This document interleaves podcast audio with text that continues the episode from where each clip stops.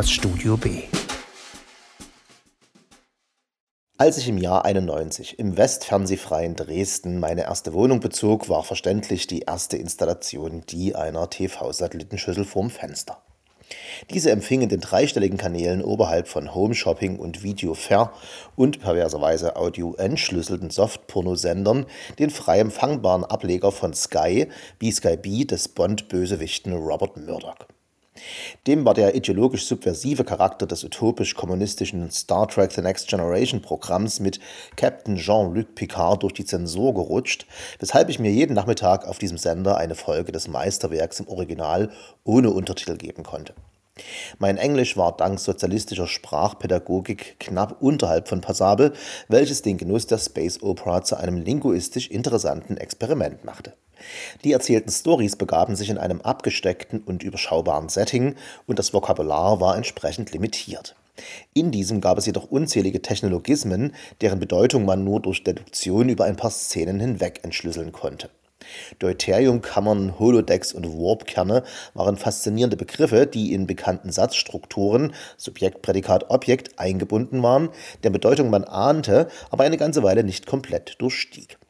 Das erforderte Konzentration, aber da die Stories faszinierend waren, war mir das die Anstrengung und das kleine Vertigo wert, wenn immer man die Serie einschaltete und sich im Sprachdurcheinander zurechtfinden musste.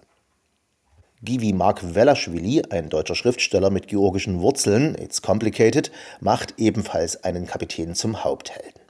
Im ersten von sieben Bänden seiner Autobiografie, von denen jedoch erst zwei erschienen sind, heißt sein Picard Vakush und er ist es sujetbedingt selbst.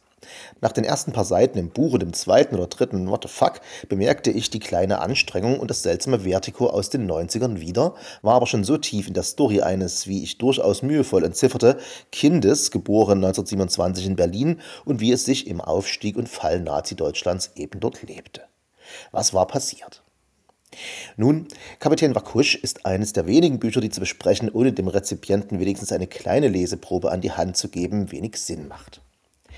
Der erste Satz im Buch lautet: Gogli Mogli ist mit Zucker angerührtes Eigelb, das die kleinen Wichte zu essen bekommen, damit sie groß und stark werden. Noch ist nichts Beunruhigendes passiert. Auf dem halben Weg zum Pudding stehen geblieben ist Gogli Mogli halt etwas, was man in Georgien isst, denkt man. Georgien vermutet man als Herkunft des Autors, auch ohne Wikipedia zu konsultieren. Überlange Namen mit vielen Ws, Schs und immer eine Silbe oder zwei mit I hinten dran. Wicht ist ein reizendes Wort für kleine Kinder. Wir sind gespannt. Und es ist der Anfang aller wichtigen Geschichten, die ein Häuschen und eine Wartburg zum Gegenstand haben. Geht es weiter. Man stutzt. Wartburg, Eisenach. Wikipedia hilft nicht wirklich. Ein Steuerung F in Givi Markwelaschwilis Eintrag, um nach Eisenach und Wartburg zu suchen, bleibt ergebnislos.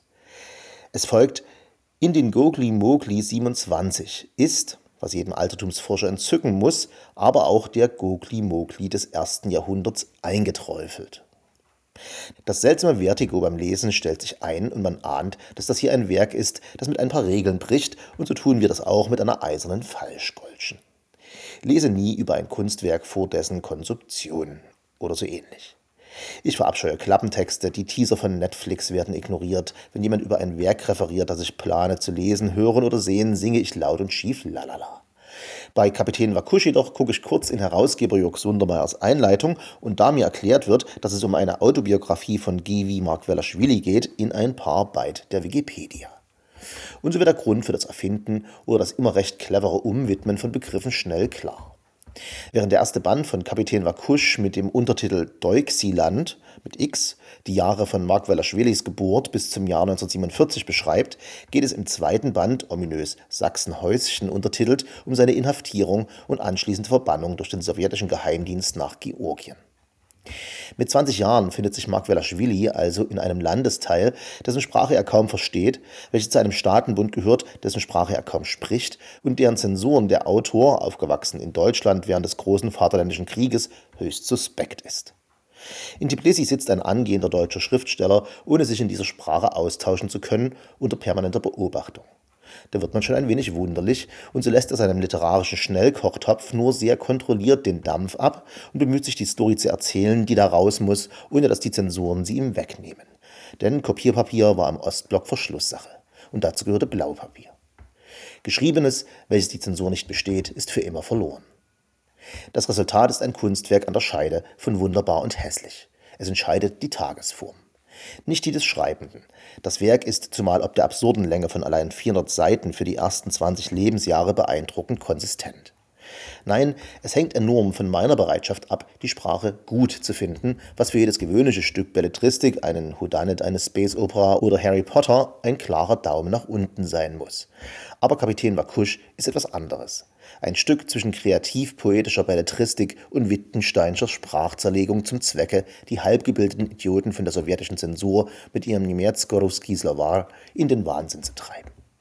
Man sieht sie vor sich, wie sie Gogli-Mogli im Wörterbuch nicht finden und zu wenig Deutsch sprechen, um zu fühlen, dass Gogli-Mogli für Ideologien und deren Konsequenzen stehen, für das Bewusstsein des Selbst und alles, was man im Kopf ist.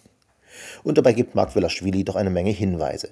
Er nummeriert sie doch so reizend. Gogli-Mogli 17, Gogli-Mogli 27, Gogli-Mogli 37. Ja, man muss unterscheiden zwischen dem, der 27 an die Macht gekommen ist, und dem, der 27 geboren ist, Herr Zensor. Das muss man im Gefühl haben. Dann googeln die Dixieland und ahnen, dass damit nicht nur die Musik gemeint sein kann, denn es gibt rechtes und linkes Dixieland. Merken Sie, dass das linke Dixieland sich nicht geografisch verortet, sondern ideologisch? Dass man im rechten Dixieland den Charleston tanzt, aber nicht den Boston? Und führen Dixie-Bahnen dorthin, während man in seiner Burg wartet? Das alles kann eine Tortur sein zu lesen und es kann ein genialer Mindfuck sein. Es ist an den besten aller Tage ein permanentes Bilderrätsel, welches einen durch ein Berlin der 30er führt, welches hinter dem Schleier der Wortbildungen seltsam konkret erscheint. Wie der Kunsttext eine erhöhte Aufmerksamkeit und Bereitschaft zur Fantasie bedingt, gibt er der Lesenden Schwung, sich ein kleines Kopfkino zu befüllen, zusammengesetzt aus den Bildern der eigenen Jugend in der Hauptstadt, ein paar Film- und Fernsehfunkschnipseln und abstrakten Vorstellungen über die 30er Jahre ist man, Tagesform vorausgesetzt, enorm drin in einem Berlin, in dem sich die Normalheit einer Kindheit inmitten von Veränderungen abspielt, die wir alle faktisch kennen, uns aber nur schwer ausmalen können. An schlechten Tagen jedoch, an denen ich erschöpft in den Ohrensessel sinke und nur noch Inspektor Barnaby schauen möchte, darf ich Kapitän Wakusch nicht in die Hand nehmen. Mich ekelt es vor Gogli Mogli, was für ein blödes Wortpolter, der innere Monolog. Schreib richtiges Deutsch, befiehlt der ewige Nazi im deutschen Literaturkritiker. Deshalb bin ich erst auf Seite 100 von 400 im ersten Band und fühle mich ulysses. Fürchte, die hoffentlich alle noch im Verbrecherverlag erscheinenden Bände in diesem Tempo im Leben nicht mehr zu schaffen was egozentrischer Scheiß ist. Denn Mark Velaschwili hat nicht für mich geschrieben, sondern für sich und ist also niemandem etwas schuldig. Solcherlei Literatur kann gut gelingen und schlecht, leichte Literatur ist es fast nie. Für mich ist es große Kunst, die ihren Platz findet zwischen der vielen kleinen, einfach lesbaren und sie dabei weit und breit überragt.